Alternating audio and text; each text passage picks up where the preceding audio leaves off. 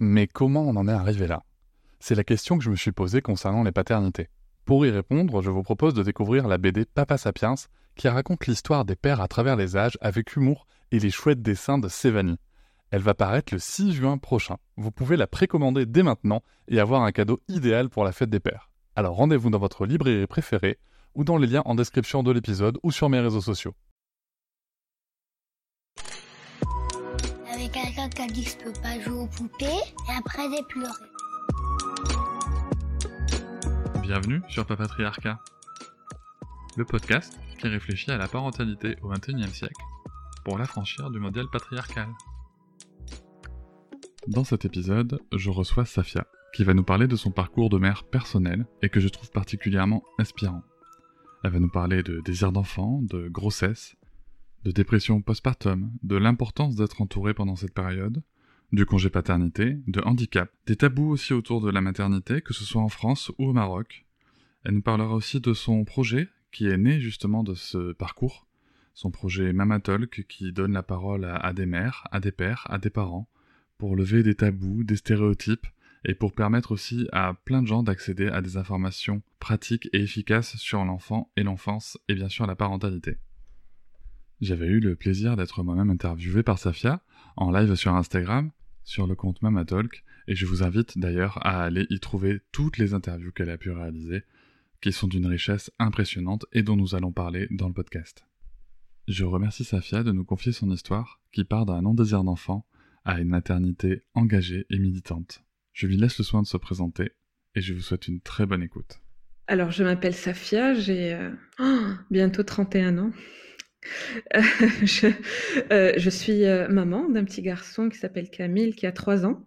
Euh, il a eu 3 ans là, il, y a quelques, il y a quelques semaines, il y a deux semaines. je suis mariée depuis, là aussi ça fait très longtemps. Je me suis mariée très jeune, j'avais 22 ans. Ah et mon parcours de, de parent, c'est que je ne voulais pas être parent. Ça paraît très bizarre, vu euh, ce que je fais aujourd'hui, mais, euh, mais oui, en fait, ça ne m'intéressait pas. Mais vraiment pas du tout. Hein. Je trouvais même très bizarre les, les, les euh, mes copines qui parlaient de devenir maman, qui voulaient devenir maman et qui en parlaient au lycée. Moi, je me disais, mais elles sont dingues de dire des choses comme ça. On a encore les études et moi, je voulais devenir femme d'affaires et tout ça. Et et en fait, euh, je pense que j'ai eu un exemple maternel qui, qui euh, ma mère, c'est quelqu'un de, très fort, qui a une grande, enfin, une forte personnalité, qui par choix a choisi de n'avoir que deux enfants euh, pour réussir sa carrière, d'avoir euh, une grande différence d'âge entre euh, mon frère et moi. Et, et, je pense que ça, a beaucoup joué sur, sur ma construction euh, personnelle. Euh, ma mère, c'est aussi quelqu'un qui voulait avoir qu'un seul enfant déjà. Et euh, c'est un peu la pression familiale qui a fait qu'elle en a eu deux. Au Maroc, dans les années 90, c'était rare quand même. Et, en fait, je pense que j'ai été baignée dans, tout ça et ça m'a nourrie. Et du coup, ça a fait que je me suis mariée jeune, vraiment par amour mais euh, j'ai continué mes études, j'ai fait deux masters, j'ai fait une école de commerce et ensuite euh, je suis allée euh, à la Sorbonne faire un autre master. j'ai travaillé dans le secteur bancaire jusqu'à très très récemment. je travaillais dans la finance et dans la banque d'investissement, donc vraiment rien à voir avec ce que je fais aujourd'hui. et jusqu'à qu'en 2016, je ne voulais pas avoir d'enfant. Mhm. Quand on m'en parlait, je disais euh, non, mais ça va pas. je n'ai pas besoin de quelqu'un d'autre dans, ma vie. Prise de tête, non, non, non, non, non, merci, ça va aller. Et, puis, euh, en décembre 2016, avec mon mari, on est allé euh, en Pologne, on est allé à Auschwitz. Mhm. Et ce voyage euh, m'a beaucoup marqué, j'en parle tout le temps euh, jusqu'à aujourd'hui. C'est un voyage qui m'a beaucoup marqué. Et au retour dans l'avion, euh, en plus, on y a été, il faisait moins 15, donc dans des conditions abominables. Et moi, je me mettais à la place des gens. Enfin, c'était, c'était vraiment horrible. Mais c'est un voyage qui nous a vraiment beaucoup, beaucoup marqué à un point inimaginable. Et au retour dans l'avion, mon mari m'a dit Tu penses que il serait temps d'avoir un enfant Et j'ai répondu Oui, je pense. Et, ah. et c'est en début d'année 2017 qu'on a commencé à, penser à avoir un enfant. Euh, moi, je pensais que ça allait prendre un mois. Euh, je, je, me suis dit, bon, ok, janvier, février, je serai enceinte. Euh, je ne savais pas que ça pouvait prendre du temps, ce truc-là. ça a pris, ouais, cinq mois. Je, je, me rappelle bien, je suis tombée enceinte en, en, en mai 2000, 2017. Euh, et, j'étais super contente. Euh, je ne m'attendais pas à être contente comme ça. C'est trop bizarre, vraiment. Euh, et, rapidement, je me suis sentie super à l'aise. Enfin, j'étais contente d'être enceinte. J'ai commencé à me préparer comme si j'allais à la guerre. C'était un truc trop bizarre. Ah, j'ai commencé à faire des formations. j'avais, une, grande idée en tête de ce que je voulais faire et de comment je voulais que ça soit. Et, je pense que ce moment, les neuf mois de, la grossesse, c'était un moment béni. Enfin, je sais pas, c'était génial. J'ai adoré, adoré, adoré. Je pense que si je pouvais être enceinte comme ça tout le temps, génial. Mais en fait, je ne m'attendais pas à ce qui allait arriver après. Personne ne m'avait dit, personne n'en parlait. Euh, les, copines, les copines, c'était horrible. mais je, n'ai pas envie de faire peur aux gens parce que c'est génial, mais en même temps, on s'y attend tellement pas. Euh, j'étais seule, enfin seule. Ma mère, euh, il faut savoir que ma famille est au Maroc, donc on est avec mon mari tout seul en France. Mmh on n'a personne ici, euh, on n'a pas de famille, vraiment personne. Et euh, ma mère était venue pour euh, un mois, à la fin de la grossesse, et puis les trois premières semaines avec le bébé. Et le jour du départ de ma mère a signé le jour du début d'une dépression du postpartum. Ok. Qui a duré deux ans. Deux ans. Ouais, ça a duré deux ans. Je m'en suis rendu compte très rapidement, j'ai compris que ça n'allait pas. Mmh et euh, pendant ma grossesse, on avait fait de l'aptonomie, donc euh, on, avait fait de l'aptonomie, et euh, l'aptonomie, on peut continuer autant de temps qu'on veut après. Et on, on était allé avec mon fils, il avait deux, trois semaines pour le premier rendez-vous postnatal. Et je me rappelle le, le, médecin chez qui on allait qui me regardait. Elle me, elle me regardait avec insistance et elle me disait Ça va? Moi, je disais Oui, ça va. Tu es sûre que ça va? Et en fait, elle ne s'occupait même plus de mon fils. Elle m'a dit Mais cet enfant va très bien, mais vous, est-ce que ça va? Et, je pense là, j'ai explosé. J'ai commencé à lui dire non, ça va pas, je vais mourir, je regrette, ça va pas du tout. Euh, euh, j'ai mal au sein, j'en peux plus, je dors pas, enfin, ça va pas du tout. Et, euh, elle, va à son bureau, elle m'écrit un, nom et un numéro de téléphone, elle me dit appelle cette personne et dis-lui de te donner rendez-vous demain. Je l'appelle et c'était une psychologue spécialiste du postnatal. Mhm. Et en fait, ce moment a été un moment de bascule dans ma maternité et dans ma parentalité aussi, parce que j'ai compris que j'étais mère. Je pense qu'avant, je planais, j'étais dans un autre monde et ça m'a fait euh, redescendre j'ai compris qu'on pouvait aller mal en étant mère parce que ça ne se disait pas dans le cercle que j'avais autour de moi. Euh, toutes celles que je connaissais avaient vécu une super maternité. C'était génial. L'allaitement se passait bien. L'accouchement s'était trop bien passé. Tout allait bien. Et je me sentais vraiment différente. Je ne me sentais pas. Je trouvais. Enfin, je me sentais vraiment différente. Et du coup, je n'osais pas le dire. Je n'osais pas en parler. Et oui, ça, a été un moment de bascule parce que j'ai appris à parler. Et j'ai appelé ma mère pour lui dire écoute, je ne vais pas bien. Euh, mon mari avait compris qu'il y avait un truc qui, parce que il, euh, quand il rentrait à 20h30, j'étais devant la porte, je lui donnais son gamin et je, je me barrais dans la salle de bain pour pleurer. Il, il a rapidement compris que ça, que ça n'allait pas. Mais en fait, ça a été aussi un moment où je me suis dit, je, je peux faire quelque chose pour les autres je ne savais mmh pas quoi faire. Hein. Je n'avais aucune idée de ce que je pouvais faire pour les autres. Mais je me suis dit, oui, il faut que, j'en parle, il faut que j'aide les autres et que j'informe euh, les autres. Mais je ne savais pas du tout comment faire. Du coup, j'ai continué ma vie euh, un peu normalement. Mais j'ai été suivie pendant deux ans. Le, tout dernier rendez-vous que j'ai eu avec ma psychologue, c'était euh, le lendemain de l'anniversaire des deux ans de mon fils. Donc vraiment, ça, ça, a duré deux ans. Euh, et en fait, j'ai compris que j'étais maman avec tout ce que ça englobait à travers le fait d'avoir une d'être malade. Parce que c'est une vraie maladie euh, psychologique. Euh, mais ça m'a aidé. Ça m'a aidé à être une maman j'ai appris des choses à travers à travers ce que j'ai vécu. Euh, et surtout, j'ai appris à ne pas culpabiliser et à ne pas faire culpabiliser mon enfant.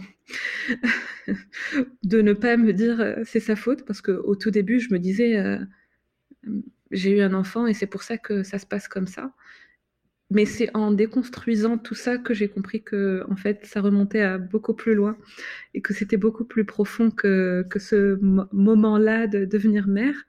Et, et je pense que ma parentalité aujourd'hui, ou comment je suis aujourd'hui euh, en tant que mère, a été construite par la dépression du postpartum. C'est bizarre de dire ça, mais, mais c'est vrai. Je, ne sais pas si j'aurais été une maman, euh, même en ayant lu tous les livres du monde euh, et suivi toutes les formations et tout ce qui existe en formation, j'aurais été aussi cool que je suis aujourd'hui au, tout début, je me mettais une pression de fou. Je... Ah oui, c'était euh, c'était suicidaire ce que je faisais. C'était horrible. Une pression, sur, une pression sur quoi? Sur tout. Il fallait que ça soit parfait. Il fallait que mon fils dorme à telle heure pour qu'il se réveille à telle heure. Mais tu sais, je ne savais pas que les enfants se réveillaient le soir. Vraiment, je ne savais pas. Moi, je pensais. vraiment Non, mais vraiment. Ouais, c'est ça mais, vraiment, oups, pour de vrai, je pensais que passer les trois premiers jours d'adaptation au monde, il allait dormir à 20h. Mmh. Perdu. Ok. oui. il, fallait plutôt dire il allait dormir à 18 mois, mais, mais, mais en fait, mais c'était vraiment ma croyance. Parce qu'on m'avait toujours dit, tu vas le poser, il va dormir. Mais on avait juste oublié de me dire, tu vas le poser et il, faut le laisser pleurer pendant trois heures pour qu'il dorme. Ce n'est qu'après avoir eu mon fils qu'on m'a dit euh, euh, Oui, oui, oui, euh, pose-le, il va pleurer et il va dormir. Et, mais c'est trop bizarre de faire ça à un enfant.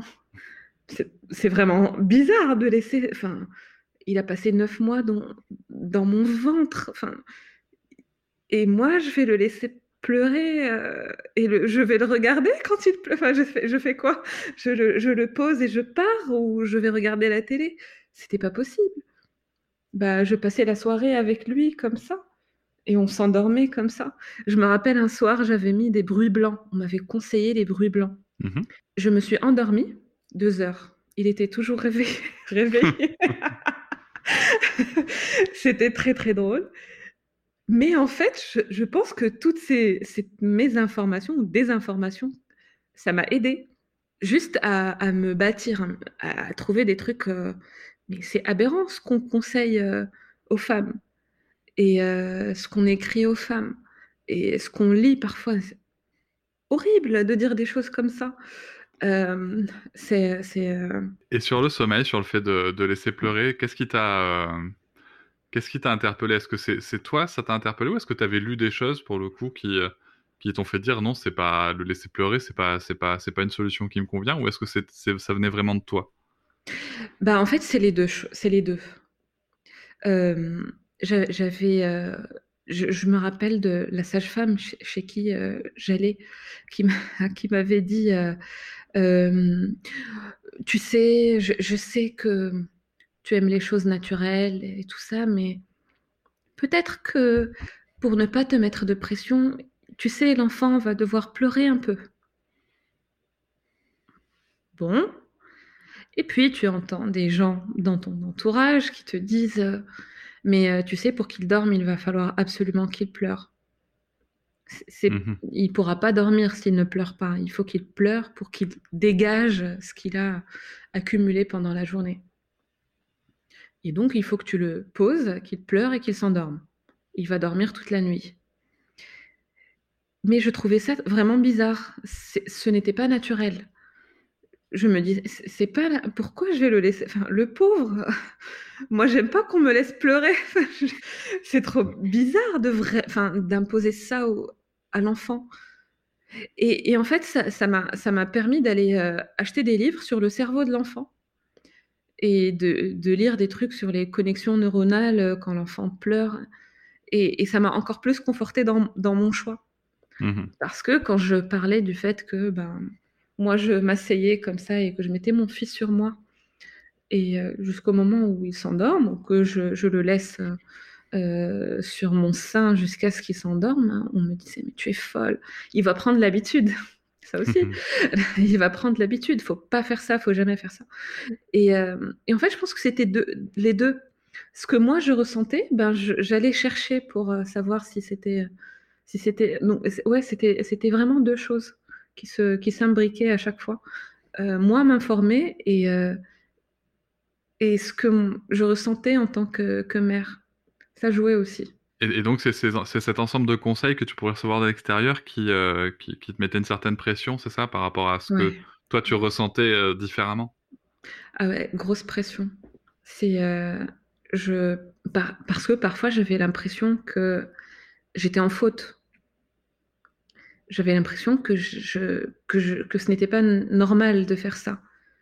Et, et euh, un jour, il y a quelques semaines, je suis tombée sur un, sur un article qui s'appelle euh, Est-ce que l'éducation à, l'occidental est, euh, est, vraiment naturelle? Il y avait un titre comme ça. Et en le lisant, je me suis dit, en fait, il y a des, il y a des, il y a d'autres personnes, d'autres éducations qui ont compris beaucoup de choses. Et mais oui, quand on dort ensemble, euh, quand on allait son enfant pendant deux ans ou trois ans, des choses tellement... En fait, c'est juste instinctif, sans avoir lu de, livres ou euh, d'avoir suivi une formation chez je ne sais quelle personne, juste de l'instinct. Et je pense que dans le monde occidental, et, quand je dis monde occidental, j'inclus aussi le Maghreb parce que c'est très très... Euh, oui, il y a une grosse incidence de ce, de ce qui se passe en Occident qui, que, qui est copié en réalité. Et euh, les mamans veulent faire la même chose qu'en France, alors que parfois, la nature doit reprendre euh, sa place. Donc poser son, son enfant pour qu'il pleure et qu'il s'endorme, c'est un truc qu'on dit au Maroc aussi. Euh, moi, on m'avait dit ne l'allaite pas longtemps parce qu'il va devenir bête. Mmh c'est une idée ancrée et on me l'a dit au Maroc. Euh, et, moi, je trouvais ça très bizarre parce que euh, moi, je suis musulmane et, euh, on et nous, on sait que, en fait, dans le Coran, on nous dit qu'il faut allaiter deux ans. Et tu trouves que. Ouais. allaitement, en arabe, on dit hawlayni kamilayn, ça veut dire deux ans. Et, et, et c'est écrit. Et quelqu'un, tu allaites ton enfant qui a six mois et on te dit il va falloir bientôt arrêter, hein, il va devenir bête. Pardon, je rigole. Et, mais et, moi j'étais, mais ça m'a choqué. Je, je regardais, euh, enfin, je me disais, mais elle est vraiment sérieuse de, de me dire ça. Et, c'est des idées qui sont ancrées. Et je ne te raconte même pas. Enfin, il y a des aberrations parfois qu'on dit aux mamans. Euh, faut boire de l'eau parce qu'il y a un sein qui produit de, de l'eau et l'autre qui produit du lait. Oui. non mais c'est vrai. non mais vraiment. Hein. Et, tout ça, on me l'a dit. Mais je te promets, on m'a dit des choses comme ça. Et, toi, tu es là à te dire, mais Mais pourquoi? Pourquoi? Arrêtez, arrêtez. en, plus, sur une période qui, qui, est, qui est quand même remplie de doutes, euh, on va pas se mentir, hein, la, la, période du postpartum, c'est une période qui est remplie de doutes. Euh, c'est sûr que venir en plus comme ça te percuter avec des, des superstitions, on va dire. Euh, bah, mais, mais, oui. alors, juste pour qu'une chose soit très claire dans tout ce que je dis, hein, euh, on n'est pas en train de parler de, superstitions qui seraient, qui seraient au Maroc par rapport à celles en France. Hein. Hmm. Les, superstitions de ce genre, on, les entend très bien en France aussi, hein, que les choses soient, très claires. C'est sûr. je précise juste pour qu'il n'y ait, a pas de jugement culturel dans tout ce que je dis, hein. euh, euh, mais, mais, c'est vrai que cette période de postpartum, qui est un moment où on est en fragilité, est remplie de doutes. C'est clair que venir te percuter comme ça avec des superstitions qui viennent te faire croire, hein, euh, qui va me faire perdre encore plus de confiance en toi, ça doit être extrêmement dur, surtout que toi, tu étais dans une dépression déclarée, quoi. Oui, euh, déjà, c'est dur euh, et, c'est difficile, mais en même temps, en fait, c'est aussi une perte de ce qu'on avait avant. Avant, au Maroc, la femme restait alitée et on prenait soin d'elle 40 jours. Mmh Quand aujourd'hui, on parle euh, du mois d'or, euh, euh, de tout ce qui se passe pendant le postpartum, ben, avant, la femme restait alitée et on lui donnait des soupes chaudes et des plats chauds.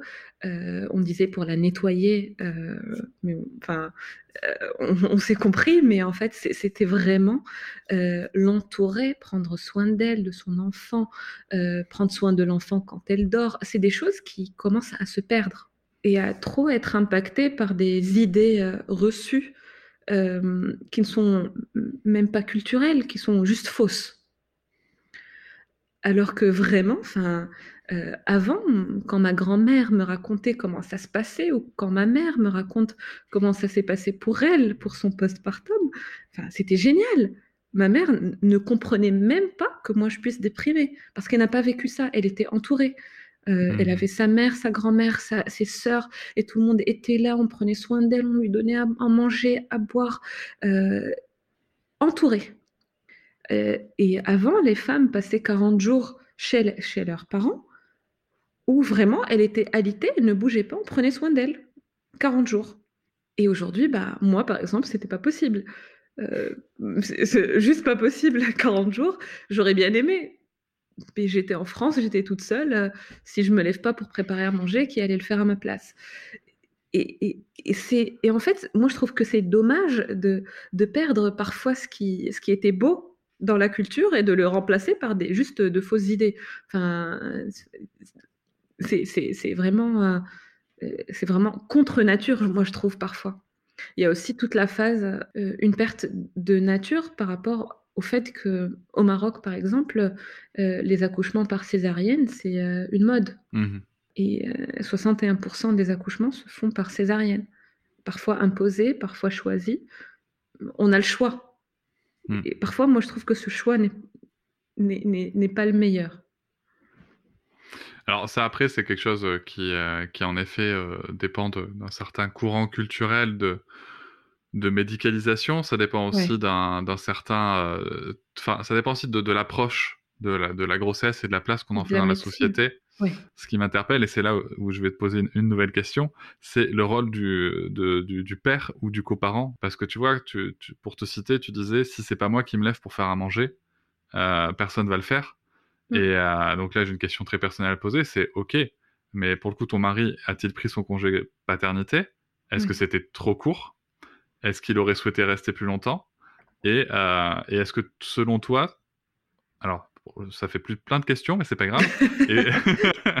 et, selon toi, est-ce que, euh, est-ce que s'il avait, s'il était resté plus longtemps, ça aurait eu une influence sur le, sur, sur le fait d'être en dépression postpartum, ou est-ce que ça l'aurait peut-être diminué ou pas? Alors, euh, sur la place du, conjoint, moi, mon mari euh, a rapidement pris sa place. Euh, je pense qu'il s'est senti papa quand j'étais enceinte. Mmh il était, j'aime pas le mot impliqué parce que pour moi c'est un rôle à part entière, mais je vais le dire quand même, il était très impliqué. Il a fait tous les rendez-vous avec moi. Il n'en a jamais raté aucun.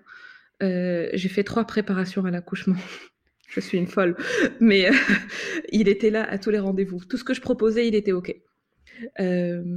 gros soutien sur l'allaitement. Il a rapidement compris que, que, ça me tenait à cœur et gros, gros soutien. sur l'accouchement aussi, je voulais accoucher dans l'eau et là aussi, gros soutien. En fait, il était très, très présent et enveloppant. Et donc, après la, la, naissance de notre fils, il a pris son congé paternité. Mais c'était très court. 14 jours Oui. Enfin, c'était, moi, je trouvais que c'était rapide. Ça l'est. c'est, très rapide.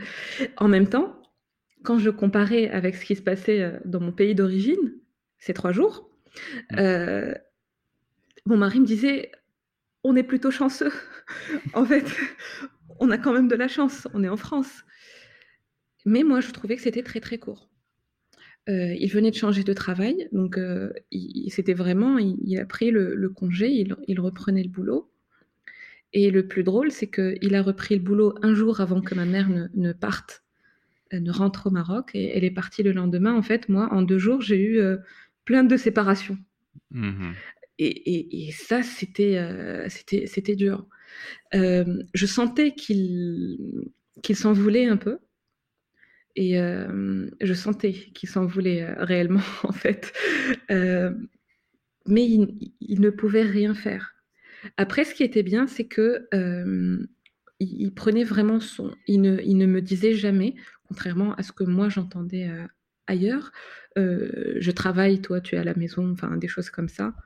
Pas du mmh tout. Quand il rentre le soir, il prend soin de notre fils à 100% au moins j'ai le temps de faire ce que j'ai envie de faire. Parfois c'était juste euh, allumer la télé et euh, oublier que, que je dois donner le sein. Euh, et, le soir, je me rappelle très bien, où tout le monde me disait mais c'est pas trop bien, c'est pas très sympa de ta part de faire ça. Mais en fait, au moment, chaque deux heures où moi je me réveillais pour allaiter, mon mari se réveillait pour me tenir compagnie. On discutait de tout et de rien, mais le temps que d'allaiter, donc chaque deux heures, il se réveillait avec moi.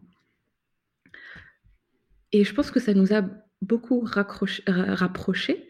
Euh, on a été mariés très longtemps avant d'avoir un enfant, ce qui est très rare euh, dans notre culture, où les gens euh, se marient l'année d'après, ils ont un enfant, et deux ans après, ils en ont deux, et deux ans après, ils font un troisième.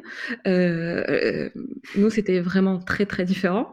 Euh, c'était six ans sans avoir d'enfant et on a eu un enfant au moment où on l'a choisi. Et je pense aussi que mon mari a un handicap, un handicap physique à cause d'une maladie, une maladie génétique. Et je pense que ça aussi fait de lui quelqu'un de sensible. Mmh Vraiment. Euh, quelqu'un qui, qui, sait se mettre à la place euh, de l'autre. Et il s'est très très rapidement mis à ma place. Euh, il, a rapidement compris. Il a rapidement compris. Mais quand je disais tout à l'heure, si je ne me lève pas pour faire à manger, personne ne va le faire. En fait, pendant la journée, bah, j'étais, j'étais, j'étais seule. Et c'est ça. Et, et il a beau m'appeler chaque, chaque heure pour me dire alors ça va? et moi, j'étais là, oui, ça va. en fait, euh, parfois, c'était, c'était compliqué. Il, m'est arrivé de rester toute une journée sans manger jusqu'à ce qu'il rentre le soir. Mmh. Euh, parce que, bah, c'était comme ça. Je, Alors que tu allaitais Alors que j'allaitais, j'ai allaité mmh. mon fils 22 euh, mois. C'est vrai que mon mari, est, il est toujours, hein, c'est très très très présent, très présent. Euh, parfois, il est même parfois un peu euh, plus présent que moi. c'est vrai, c'est vrai. Hein. Euh, il, ouais, je pense vraiment que sa, sa, maladie fait que c'est quelqu'un de qui, qui, voulait avoir des enfants et, et, et le fait d'avoir un enfant c'est pour lui c'est une grande chance. Je pense qu'il le vit comme ça. C'est euh, vraiment pour lui une, une, grande chance. Il, il, ne pensait, moi, je, il, me disait, euh, je ne suis pas sûre est-ce que je serai capable? Est-ce que je, vais pouvoir porter cet enfant? Mon mari ne peut pas courir avec euh, notre fils, par exemple. Il ne peut pas mmh courir avec lui, jouer au ballon, faire des choses comme ça. C'est moi qui, je prends ce rôle euh, de jouer, de courir, de faire des choses. Et lui, il fait euh, tout ce qui est plus calme. Donc le soir, c'est lui qui va le mettre au lit, par exemple. lui lire les histoires. ils vont choisir un film ensemble à regarder. Enfin, comme, comme, si nos rôles étaient un peu euh, ce que normalement fait un papa, on va dire, euh, courir, jouer au foot, enfin tous les trucs euh, qu'ils vont faire, moi je le fais.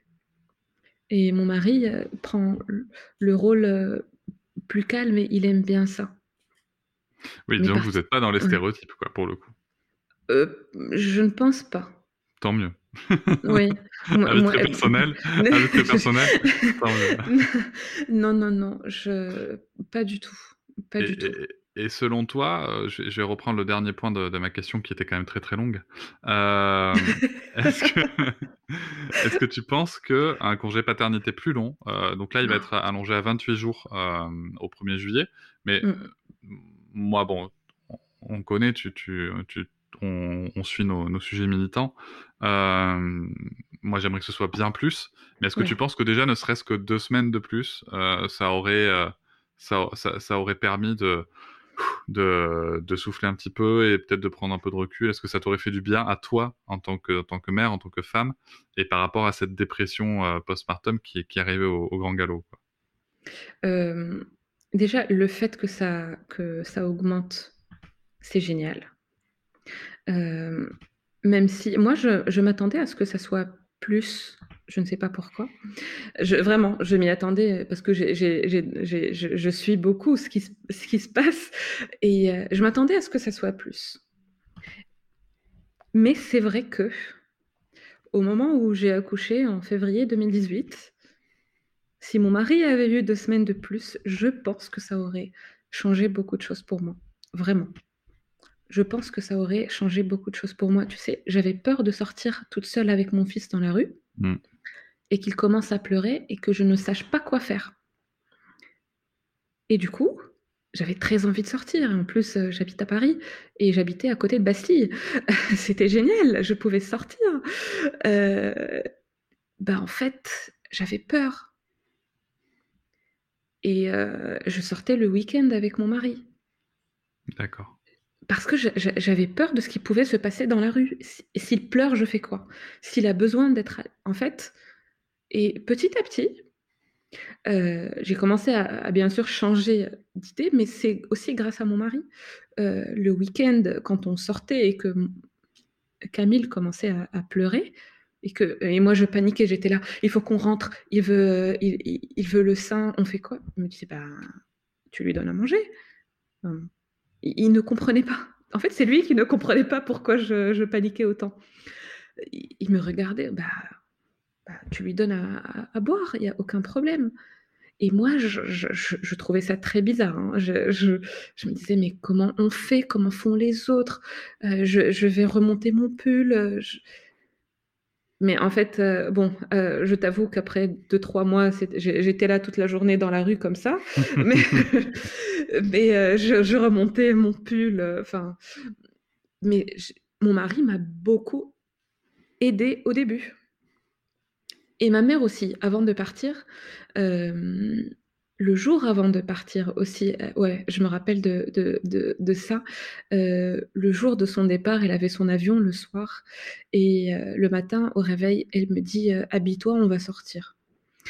non, non, non, on va pas sortir. Non, non, non, non, non, on fait comment? Non, tu, le prends, tu le mets dans son écharpe et, et on va sortir. On est sorti. Elle m'a dit On va aller déjeuner. D'accord mais j'étais en panique totale. Je, ne savais pas quoi faire. Et ma mère, toute calme, non, non, non, on va sortir, tu vas voir, tout va très bien se passer. S'il pleure, bah, tu, le prends sur toi. S'il a besoin de manger, bah, mange en l'allaitant. Et en fait, oui, ces deux moments m'ont aidé.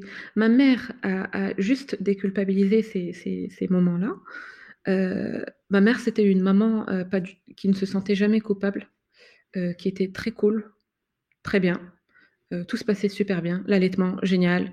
Euh, je peux plus allaiter, tout va très bien. On va pas se prendre la tête. Enfin, très cool. Euh, et mon mari m'a aidé de l'autre côté en, vraiment me, disant Tu t'en fiches du regard des autres. Tu t'en fous. vis ton truc, vis ta maternité. Profite, profite, ça, ça, ça va pas durer longtemps. C'est vrai que l'allaitement comme ça, notamment l'allaitement en extérieur, en public, hein, les premières fois, c'est un, ah un moment qui peut être compliqué. C'est très compliqué au début. C'est là, tu vois, où je pense que le travail de, de sensibilisation, de mmh. normalisation de l'allaitement, euh, et aussi euh, de la démocratisation des vêtements d'allaitement, mmh. euh, je pense à, au travail que peut réaliser euh, Tiganet ou Tajine Banane. Qui fait un gros gros travail Tagine Banane de communication sur le sujet. Il y en a d'autres, hein, des, vêtements d'allaitement, euh, clairement. C'est pas, pas une pub euh, spécialement pour, pour, pour ces personnes-là, mais en tout cas, le travail de Tagine Banane et, et, et d'Alison qui, euh, qui tient cette marque est, est, remarquable, notamment en mm. vraiment en tapant, en, martelant le message que allaiter partout, tout le temps, c'est mm. OK et qu'il n'y a pas de problème. Et tu vois, euh, quand, quand j'entends ton récit, je me dis, si, si tu avais pu avoir euh, et je vais arriver sur une autre mesure euh, politique, gouvernementale qui, qui, verra peut-être un jour, euh, le jour je l'espère, si tu avais pu avoir une communauté de mamans, mmh. euh, à peu près, tu vois, dans la même tranche d'âge que toi. C'est ce qui se fait dans d'autres pays. Hein. Dans d'autres pays, en fait, tu viens d'être parent, donc tu viens d'être, toi, tu viens d'être mère, et tu es assigné à une communauté près de chez toi, où tu mmh. vas avoir d'autres mères qui vont pouvoir te parler et sûrement, et sûrement te rassurer et te dire c'est ok et te montrer que là où tu galères, tout le monde galère pareil. Oui, et ça, ça se fait beaucoup au, Danemark et aux Pays-Bas, je pense. Oui, Danemark, euh, Norvège, euh, enfin, mm. dans les pays nordiques, la Norvège aussi le fait. Mm. Euh, et, et, c'est vrai que ça change beaucoup de choses, notamment aussi sur la dépression postpartum, tu vois. Donc ça, sont deux, points qui, semblent être importants, et la présence du conjoint ou de la conjointe, et, et bien sûr, la, la, ensuite, le fait de ne pas être seul. L'isolement, c'est vraiment terrible, quoi. Euh, c'est terrible. Je me sentais mais extrêmement seule. Et euh, en parlant d'entourage ou de personnes qui ont le même âge, euh, j'avais des amis qui avaient eu des enfants au même moment, ou un, une année avant, deux ans avant, enfin vraiment dans, les, dans les deux ans de l'arrivée de mon fils. Mais, mais c'était très bizarre. J'avais l'impression qu'elle n'était pas à 100% franche euh, je trouvais même ça assez toxique parfois. J'avais pas envie de leur parler. Je, trouvais que ce qu'elles renvoyaient n'était pas réel. Et, euh, du coup, bah, ça a fait que je me suis éloignée. Au lieu de qu'on se rapproche, ça m'a éloignée de, personnes parce que je, je trouvais que ce n'était pas réel, que c'était surjoué. Mmh. Mais c'est aussi une mentalité et une société qui est comme ça. Euh, les, mamans veulent, je parle vraiment du, Maghreb là, elles ne veulent pas dire que ça va pas. Ça, commence vraiment à, depuis, euh, je dirais, un an, et je l'ai remarqué aussi depuis euh, Mama Talk, ça, commence un peu à, se dire, mais vraiment, quand je posais des questions, je me rappelle d'une amie qui m'a dit, non, moi j'ai jamais vécu ça.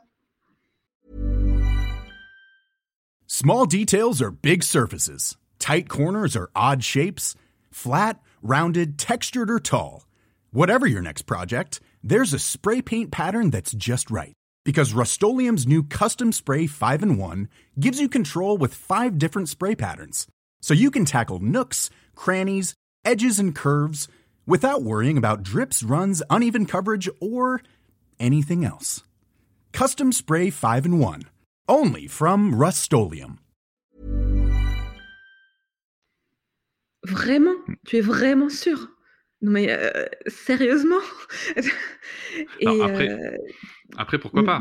enfin... Mais en fait, non, ce que j'ai découvert par la suite, c'est que euh, en l'invitant un jour à raconter, que tout ce qu'elle m'avait dit avant, c'était pas vrai. Quand elle était venue raconter son histoire, moi, en, en l'écoutant, je me disais, mais en fait, c'était un leurre, c'était pas vrai c'était, euh, c'était, euh, c'était une façade. C'est beaucoup de, ça. Et, ouais, et vraiment, j'aurais beaucoup aimé avoir une, une communauté de, mamans dans mon quartier, par exemple. on pouvait juste aller au parc et boire un café avec nos bébés et juste parler de, on pourrait, on pourrait parler de couches, il hein, n'y a pas de souci, mais au moins de, voir quelqu'un, un, adulte, pendant la journée, parce que parfois, ouais, j'avais l'impression de, de, passer ma journée entre changer les couches, euh, porter, allaiter, changer les couches, porter, allaiter, et ça tournait en boucle euh, comme ça. Ouais. Et donc, Passer cette euh, période euh, très difficile euh, de, de, dépression postpartum, accompagnée, et ça c'est une très belle nouvelle aussi, hein, je, mm. je, je, peux que enjoindre les, les auditoristes qui nous écoutent à ne pas hésiter à consulter la santé ah mentale de, des parents et, et, prioritairement quand même, faut pas se mentir, de la mère, c'est extrême, c'est un sujet extrêmement important qui est trop peu traité. Mm. Et alors, tu, parles de, de, Mama Talk, tu parles de, de, ce que tu as voulu apporter justement sur le sujet. Est-ce que tu peux nous parler un petit peu de, justement de ce concept euh, Mama Talk? Euh, En fait, au départ, c'était euh, juste pour rigoler.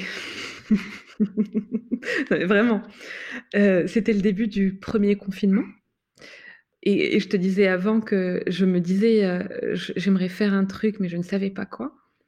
Et un soir, euh, euh, en discutant avec mon mari, je lui dis, mais tu sais, j'aimerais euh, beaucoup donner la parole à, des mamans, mais des mamans du Maghreb, du Maroc, des mamans arabes en gros, pour parler elles aussi, parce que j'ai remarqué qu'il n'y en avait pas.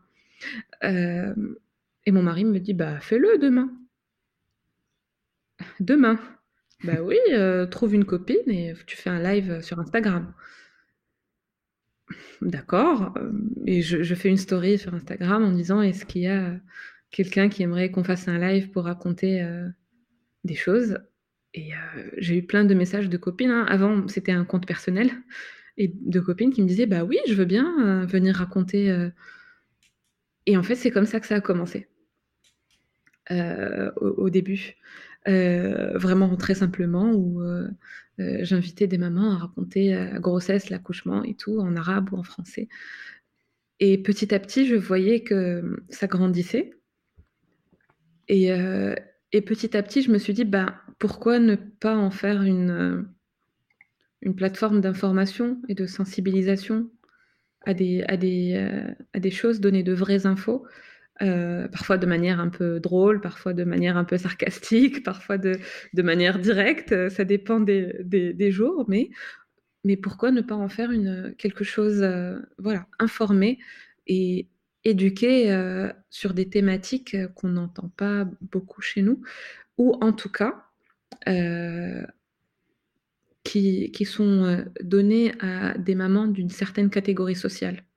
Et ça aussi, ça joue beaucoup. Mmh au Maroc, par exemple, si tu parles en français, ben, tu t'informes et tu, tu, peux faire des classes de préparation à l'accouchement qui coûtent très très cher.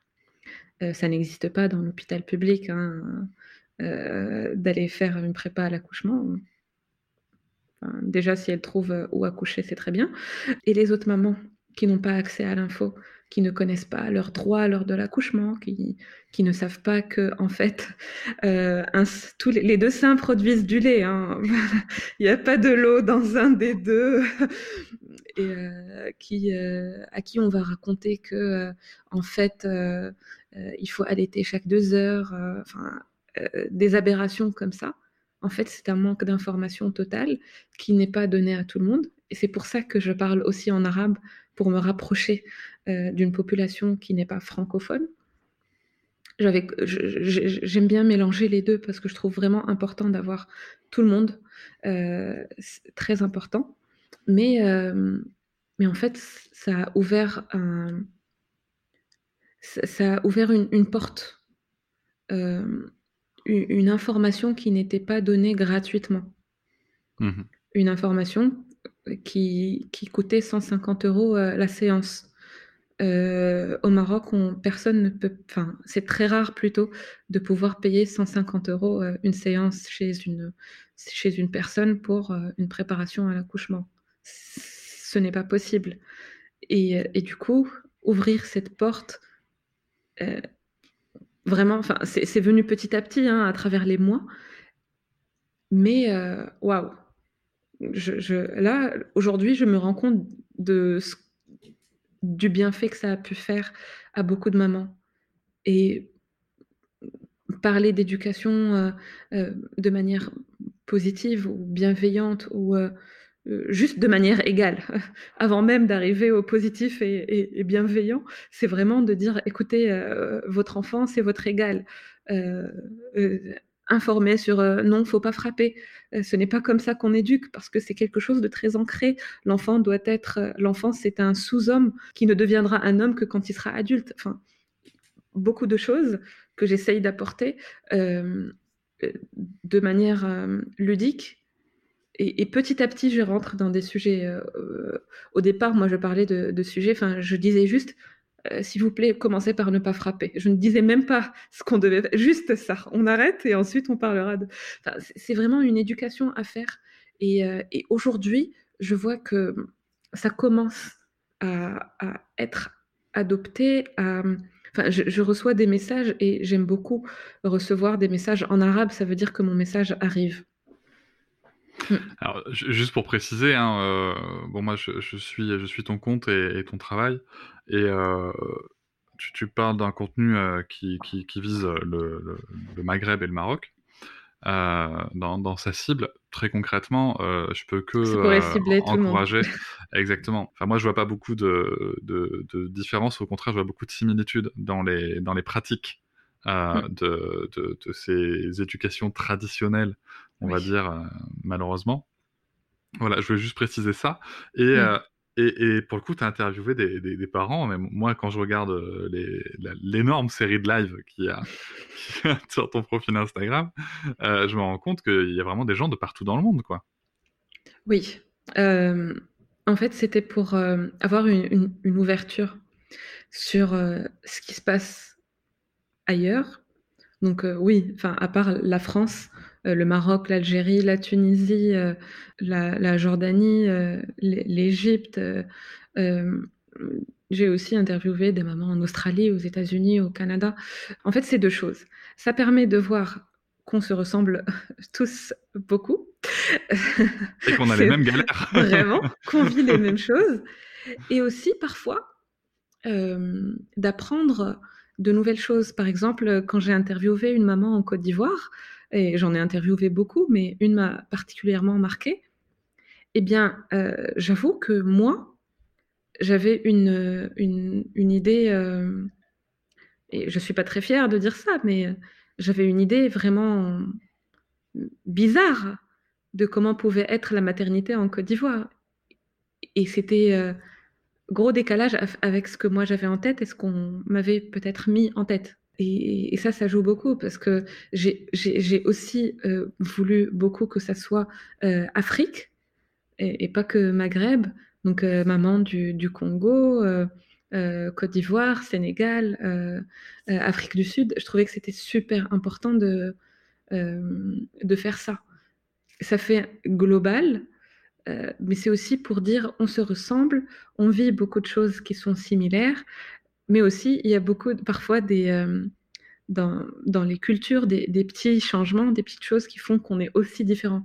Euh, et euh, oui, c'était très, enfin, c'est toujours très important pour moi de, de, de, de faire en sorte que qu'il y ait beaucoup de pays différents, beaucoup de même des mamans qui soient par exemple arabes mais qui habitent aux États-Unis. et la manière dont elle, marocaine aux États-Unis, va enfin, la manière dont elle va euh, vivre sa maternité, ça ressemble pas du tout à moi, marocaine, en France. Enfin, c'est mhm. vraiment euh, deux choses euh, différentes, même si, en fait, à l'origine, on vient du, même pays. C'est, mais ouais, très, très important pour moi. Et il y avait aussi le volet papa. j'ai toujours intégré les, papas. Il y en a pas beaucoup qui veulent venir comme ça raconter en direct ce qu'ils vivent, mais, mais ceux qui vont t'accepter, dont toi, bah, ça a toujours été une, une richesse parce qu'on voit l'autre côté euh, et, ce qui se passe aussi de changement chez le papa, ce qu'il ressent. Et euh, il y a aussi l'autre volet que j'aime beaucoup, c'est aussi les grands-mères euh, et, leur rôle. Enfin, moi, j'ai invité ma mère à venir témoigner. Un live qui a duré, je pense, plus d'une heure et demie, qui a été très suivi. mais j'ai découvert des choses sur ma mère que je ne savais pas. c'est fou, mais, euh, je trouve que c'est une grande richesse euh, de, voir ce qui se passe ailleurs, que ça soit mélangé. C'est très important. Parce que si j'avais fait euh, des lives avec des mamans qui habitent comme moi dans mon, dans mon quartier du 17e arrondissement parisien, enfin, on se ressemble. Il n'y a, a rien à rajouter. oui, oui. Bah, disons que les, c'est vrai que les, les, Enfin, il y a forcément des choses à rajouter, mais, mais, mais disons que les problématiques, en tout cas euh, socioculturelles, sont à peu près, euh, les, mêmes. Les, mêmes, ouais. Mm. Donc, euh, moi, c'est ce que c'est ce que j'aime beaucoup dans, dans, dans, tes lives, c'est c'est cette richesse, cette, cette interaction, et de voir que moi, moi, il y a quelque chose qui m'interpelle vraiment dans ton contenu, c'est que j'ai presque l'impression que qu'au-delà des, des, Alors, déjà, je te remercie d'avoir euh, eu la franchise euh, et, l'honnêteté de reconnaître euh, des a priori culturels que tu avais pu avoir, mmh. notamment sur la Côte d'Ivoire. C'est important. mais c'est important de le souligner parce que c'est important que les gens qui nous écoutent comprennent que bah, des a priori, on en a tous et toutes. Et que justement, moi, ce que je trouve incroyable dans, dans, dans ce que tu proposes avec ces lives notamment, c'est de s'apercevoir que peu importe alors à, très peu de choses près, peu importe la culture, peu importe euh, notre situation, ben, face à la parentalité euh, et au fait de devenir parent, à, peu de choses près, euh, on, retrouve les, on retrouve des galères similaires. Et ce qui est chouette aussi, c'est qu'on a des astuces généralement pour aussi pour selon nos expériences pour venir s'enrichir mutuellement. Et, ça, ça passe les frontières, ça passe les, préjugés, ça passe les, stéréotypes, et je trouve ça merveilleux, quoi. absolument. Ça, aide beaucoup, oui, les, les a priori. Euh, enfin, euh, moi, je, le dis, euh, oui, j'avais de gros a priori sur certains pays, mais c'est aussi dû à certaines idées que on nous inculque malheureusement au Maghreb. Parfois, on parle de racisme et tout ça, ben, gros racisme au Maghreb contre les personnes euh, noires. Mmh. Et, euh, et, euh, et, parfois, ça reste.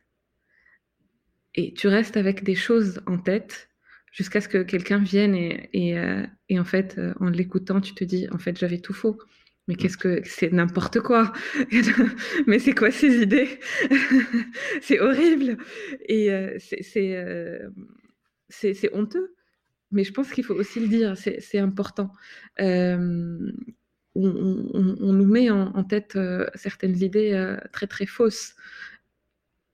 Mais là aussi, c'était vraiment, euh, ça me tenait à cœur d'avoir des mamans vraiment différentes pour aussi montrer à celles, aux mamans qui me suivent, que regardez, dans les autres pays, comment ça se passe. C'est important de s'enrichir les uns les autres. et je t'avoue que tous les épisodes que j'ai faits, euh, je suis toujours ressortie avec quelque chose. Euh, toujours, toujours. J'apprends toujours un truc. Euh, c'est incroyable. J'ai dû faire 200 lives. Ben, j'ai toujours appris quelque chose après le live. Ça, c'est la question que je voulais te poser justement. C'est comment est-ce que tous ces messages, ces témoignages ont pu influencer la personne que tu es, la mère que tu es? C'est euh, parfois selon les, épisodes, il y a des épisodes qui sont très poignants et euh, ça me touche beaucoup. Euh, au début, j'avais du mal à, mettre une distance entre ce qu'on me racontait et moi. Je, je, buvais, en fait, je buvais tout. Et ça me pesait. Je ne dormais pas la nuit, je rêvais de choses horribles, enfin, c'était vraiment difficile. Et petit à petit, j'ai appris que je peux écouter l'histoire sans toujours vraiment m'identifier, écouter et comprendre, sans me dire euh, c'est moi ou j'aurais pu vivre ça. Enfin, parce que ça, peut vraiment peser. Euh, et selon les sujets, parfois c'est vraiment dur.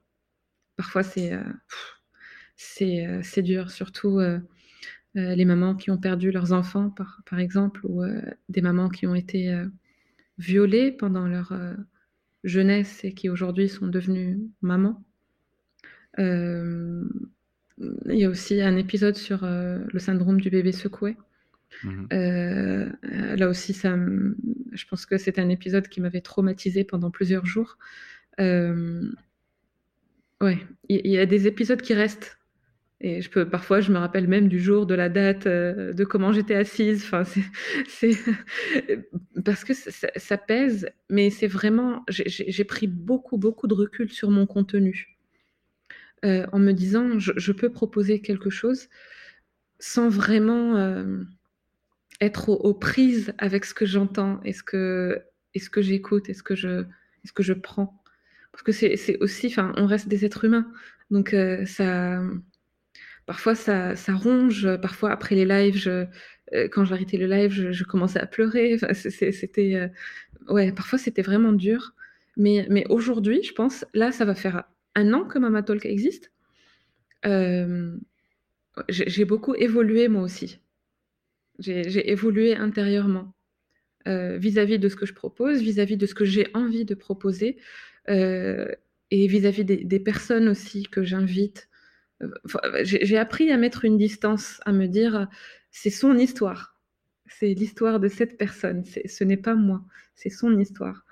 Euh, parce que moi, quand j'ai raconté mon histoire et que j'ai pleuré devant 150 personnes, euh, je, sais que ça a touché beaucoup de, beaucoup de, beaucoup de gens aussi. Mais quand on écoute euh, chaque samedi soir une histoire, et encore au début c'était presque chaque jour, parce que confinement, parce que bah, tout le monde était là chez lui, ça faisait une heure de, où on se changeait les idées, bah, ça me touchait beaucoup.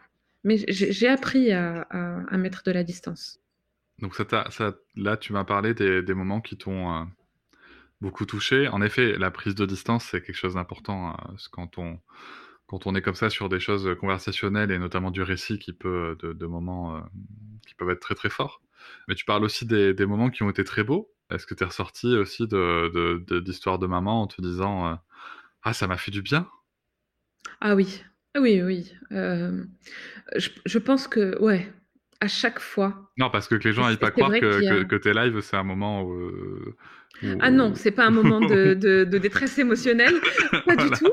Il y, a, y, a, ouais, y a des lives où on rigole beaucoup. Enfin, moi, je suis quelqu'un, j'aime beaucoup rigoler, donc euh, je, enfin, le live avec toi, on s'était quand même, on avait ah rigolé. oui, moi je passe ça C'était, euh, je suis quelqu'un de, drôle.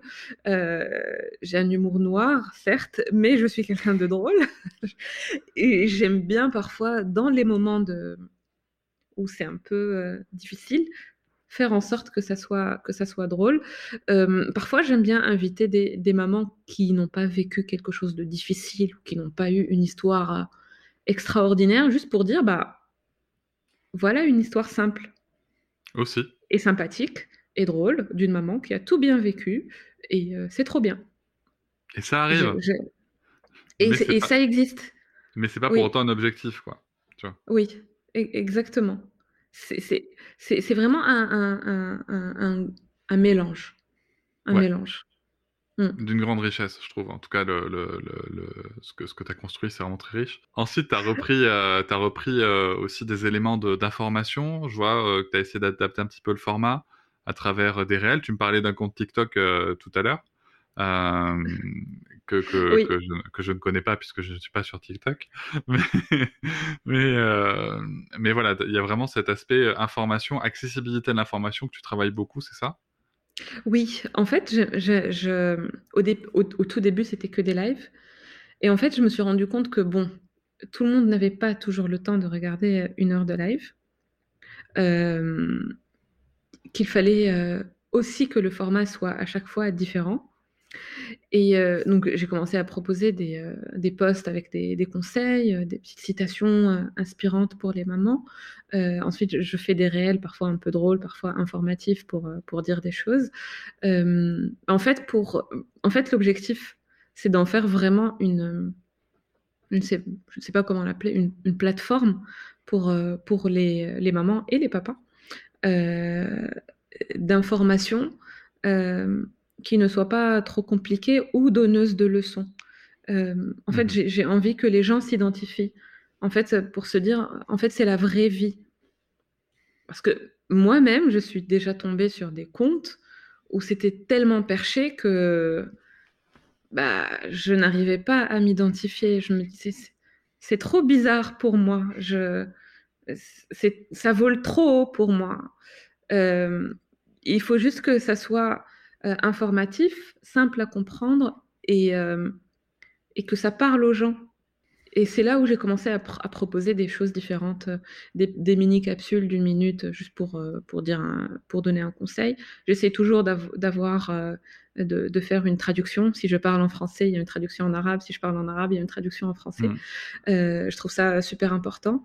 Euh, une fois par mois, il y a une personne qui, qui me qui, euh, avec qui euh, on propose, qui me fait des, vidéos d'activités pour les enfants. Donc j'essaye de proposer ça une fois par mois.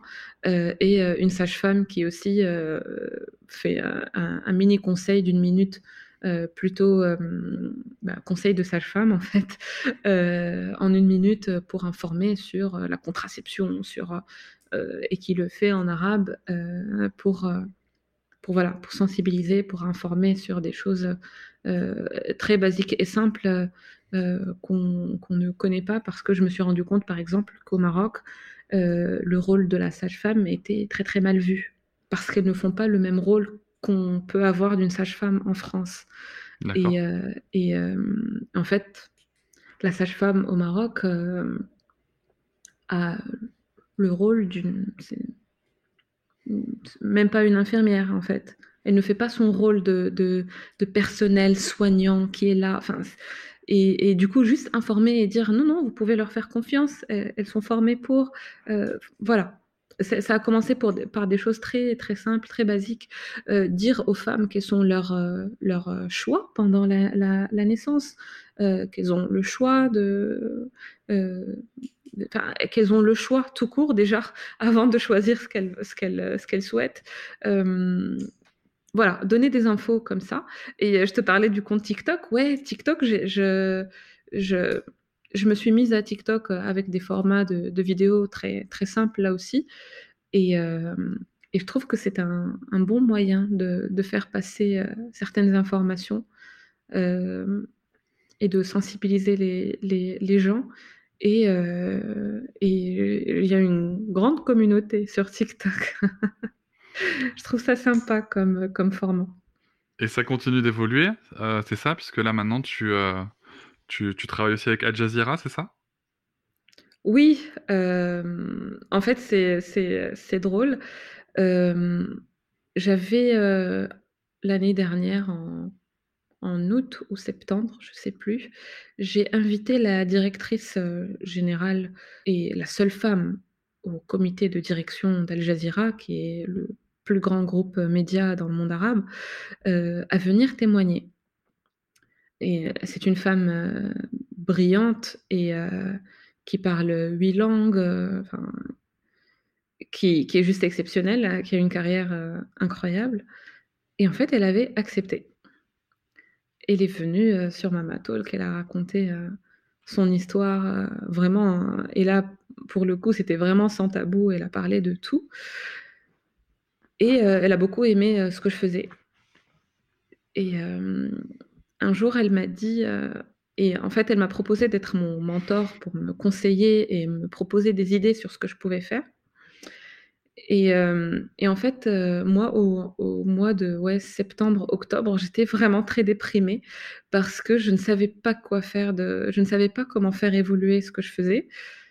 Et, euh, j'ai rencontré beaucoup, beaucoup de, problèmes avec, au Maroc. vraiment, j'ai rencontré beaucoup de problèmes, beaucoup de, personnes qui étaient contre moi, qui n'aimaient pas ce que je faisais. Et, et ça me pesait beaucoup. Et en lui parlant, elle, elle m'a dit euh, Donne-moi quelques jours, euh, j'aimerais t'aider. Je, crois en ce que tu fais, je, sais que ça peut aller loin, j'aimerais t'aider. Je dis ok, moi je me suis dit bon, elle va peut-être me proposer quelqu'un pour me faire une stratégie digitale, enfin je sais pas. Et, euh, et puis un jour de novembre, elle m'envoie un message en me disant il y a quelqu'un qui va t'appeler. Et une personne m'appelle pour me dire écoute, on aimerait te proposer un vrai projet et que tu présente une émission sur euh, Agi+, qui est la, chaîne digitale euh, d'Al Jazeera. qui existe en plusieurs langues. Plus anglais, français, arabe, euh, espagnol aussi, je pense. Et, en fait, c'est comme ça que ça a commencé. Et, c'est super. Ça me permet de voir déjà comment ça se passe dans les médias. Ça n'a rien à voir avec ce que je fais sur Mama Talk. Mais ouais, c'est une expérience qui, je sais, exceptionnelle et j'apprends beaucoup de choses. Et on parle de sujets tabous sur une grande plateforme arabe et je trouve ça exceptionnel. Mmh et rare. Bah, c'est bien, c'est bien que ça, que ça émerge, c'est un, beau, un beau chemin en tout cas. bravo pour, pour tout ce que tu as déjà réalisé et puis pour, pour tout ce qui arrive. Je me demande comment, comment, comment tout, tout, tout, ce parcours, tous ces messages aussi, ça peut est-ce que c'est quelque chose qui t'a apporté euh, des visions différentes sur des points de vue euh, de, de, position morale euh, et ou politique? Oui, sur, sur, beaucoup de, sur beaucoup de sujets et aussi sur mes, sur mes idéaux à moi.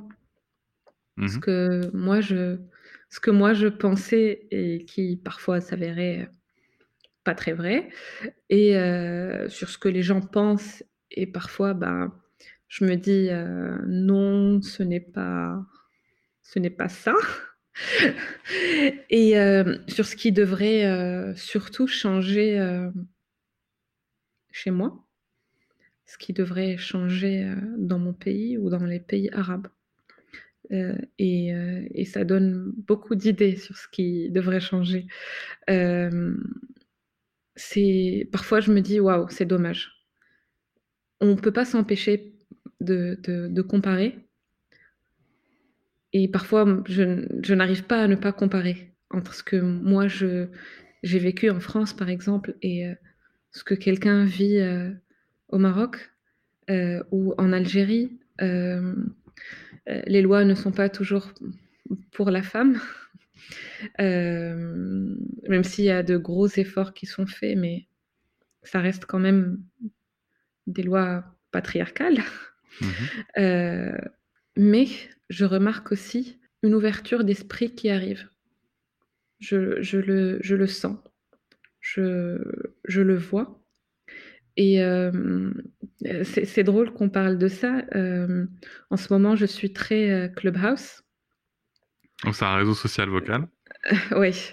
Et, et en fait, Clubhouse, c'est un endroit où on peut parler de beaucoup de choses et en fait, il y a une grande communauté euh, Maroc mmh euh, qui grandit de, de, plus en plus. C'est vraiment incroyable.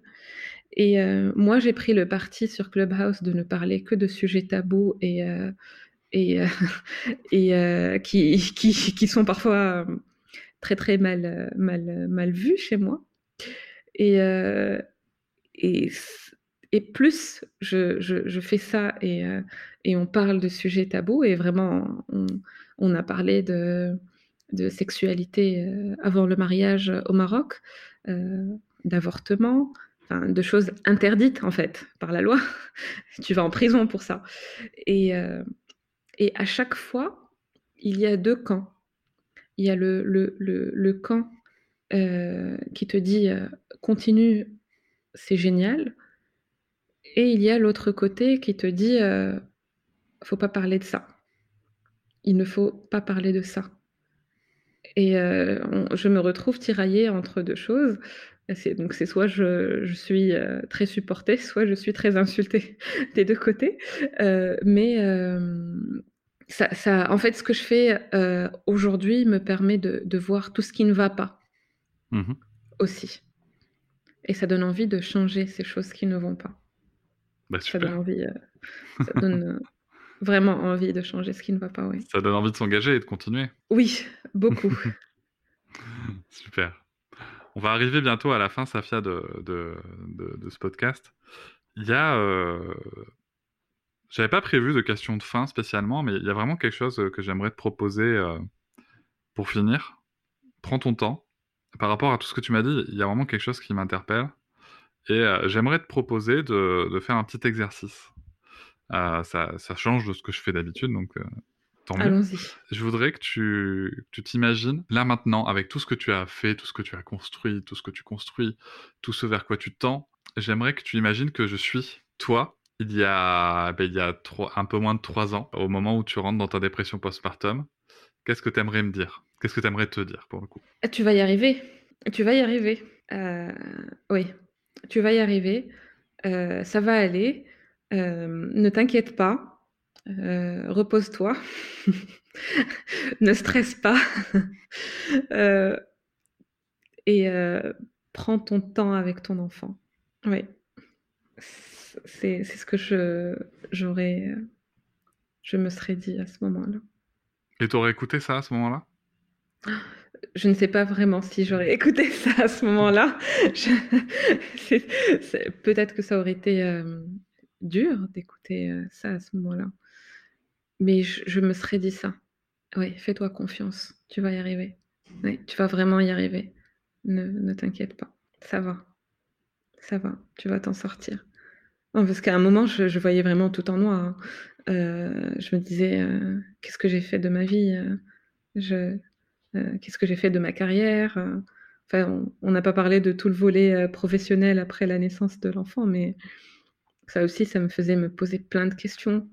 Euh, courir après le boulot pour chercher mon fils, tirer trois fois par jour au, travail, euh, en me faisant insulter par une collègue euh, qui me détestait parce que j'allais euh, tirer mon lait et euh, qui disait euh, que j'étais une vache. Enfin, c'était euh, ouais, c'était dur et bizarre à la fois. Mais euh, ouais, je me serais dit, euh, tu vas y arriver, ne t'inquiète pas.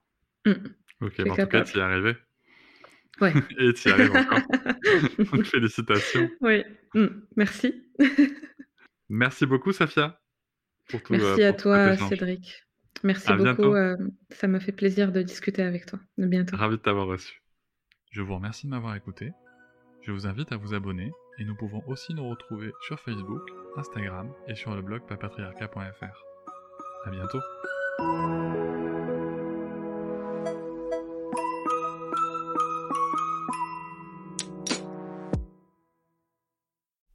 Hop, c'est encore moins. Si tu veux soutenir le podcast, tu peux aussi t'abonner à Papatriarca Plus et découvrir chaque semaine un épisode bonus en plus des 60 déjà disponibles. À découvrir sur tes applis de podcast comme Pocketcast, Castbox ou encore Apple Podcast. À très vite.